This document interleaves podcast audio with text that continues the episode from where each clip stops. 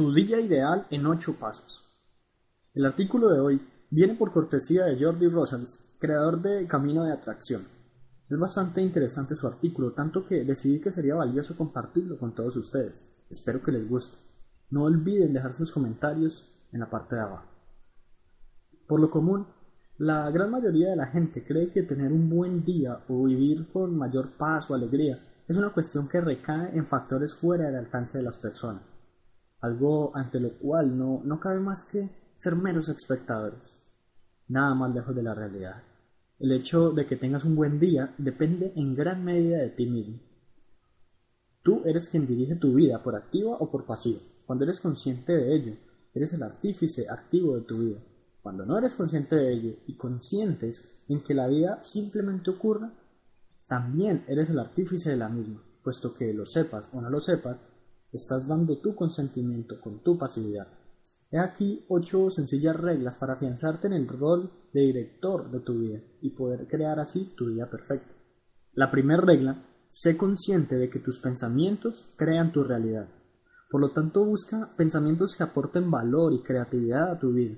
Discrimina los buenos pensamientos de aquellos que no te aportan nada o que solo te aportan negatividad.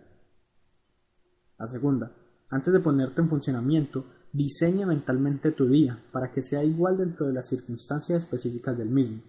Visualiza las conversaciones que vas a mantener.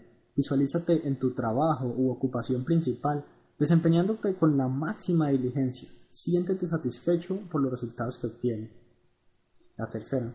Busca y detecta una cualidad específica en la que quieras enfocarte durante el día y que te pueda aportar a la larga un rasgo de carácter necesario para tu ideal de vida.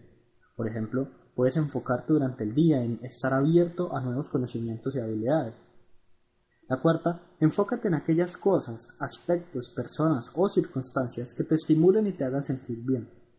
Busca la compañía de personas que estimulen tu imaginación por estar en posesión de aquellas cualidades que tú has detectado como necesarias para tu vida. La quinta, aprende a gestionar bien tus emociones. Imponte la necesidad de controlar tus emociones más negativas busca responder o reaccionar con más escepticismo ante el menor indicio de una situación negativa. Tal vez no puedas evitar que te sucedan situaciones negativas en absoluto, pero lo que sí puedes y debes controlar es cómo reaccionas ante esas situaciones. La sexta, durante el día, rectifica tu diseño del día ideal tantas veces como te sea necesario.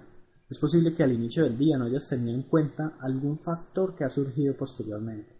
Rediseña entonces tu día ideal, sea la hora que sea. Corrige aspectos que detectes que no han funcionado correctamente. Tan importante como diseñar tu día ideal es corregir constantemente los aspectos que no acaban de funcionar bien.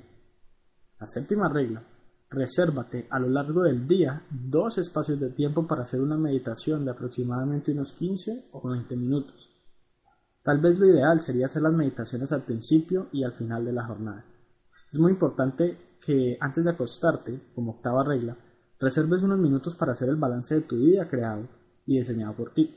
Este paso es fundamental porque te aporta la información indispensable para el diseño del día siguiente. ¿Qué ha fallado? ¿Por qué?